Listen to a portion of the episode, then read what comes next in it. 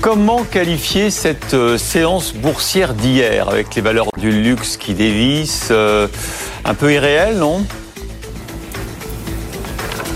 Oui, ben, c'est-à-dire qu'on sortait quand même d'un rebond un petit peu inconsidéré, on va dire, de, 2% du CAC 40. Là, c'était le retour sur Terre, aussi bien sur LVMH euh, que sur le CAC 40, parce qu'il faut y voir euh, tout l'impact de la contre-performance du secteur du luxe. Bien sûr, une première pondération sectorielle de l'indice et de la Bourse de Paris, avec les chiffres décevants d'LVMH qui ont fait plonger le titre de 6,5%. Mais regardez, Hermès a perdu 1,5%, Kering moins 4%, et encore, on a limité les dégâts en fin de séance.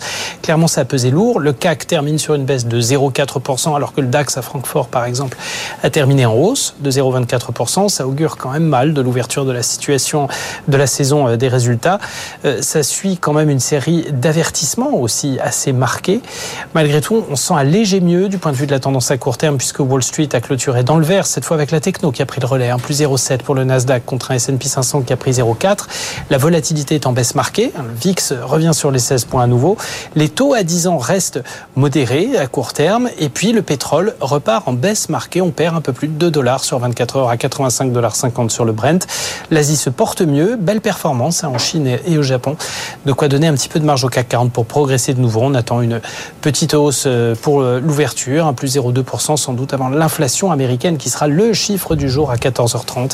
Elle devrait se modérer à 3,6% en septembre contre 3,7 en août. Bon, et puis euh, déception aussi euh, à New York sur les introductions en bourse. La, la, sandale Birkenstock euh, n'a pas, pas été à la hauteur des espérances.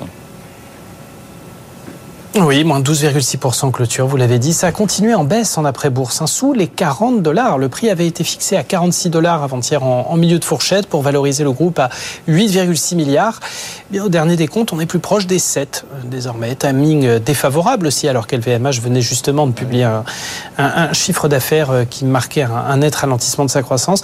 Marché agité, donc des, investisseurs finalement frileux, surtout des entreprises dépendantes des dépenses discrétionnaires. Hein, et les, valeurs de croissance en général. Maintenant, Birkenstock a eu le mérite d'y aller.